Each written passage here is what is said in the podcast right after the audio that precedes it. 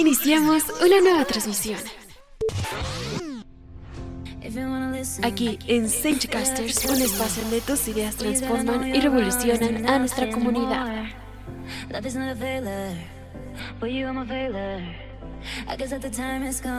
Todo lo que nos interesa y todo lo que nos gusta está aquí en Casters.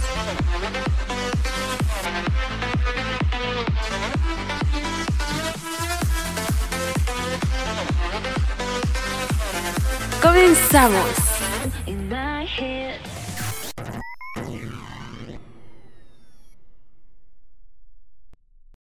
Hey, mis hermanos Ench, ¿cómo están? ¿Bien? Bueno, eso espero. Soy Isa y es un gusto conocerlos.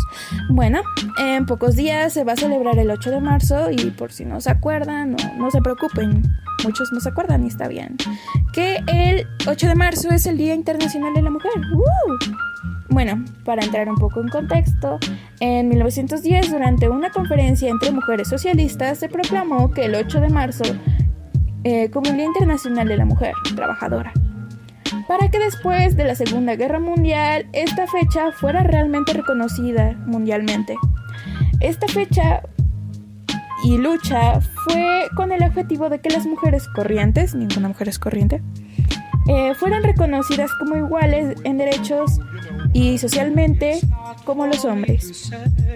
Bien, espero que hayan recordado un poco junto a mí y hablemos qué es ser mujer. Para algunas personas es un objeto, para otras su madre y para otras pocas es un infierno, o probablemente muchas. Y esto varía principalmente en la perspectiva y contexto de cada una de las personas. Ojo aquí, no significa que hacer de menos a alguien esté bien. No lo está. Entiendan.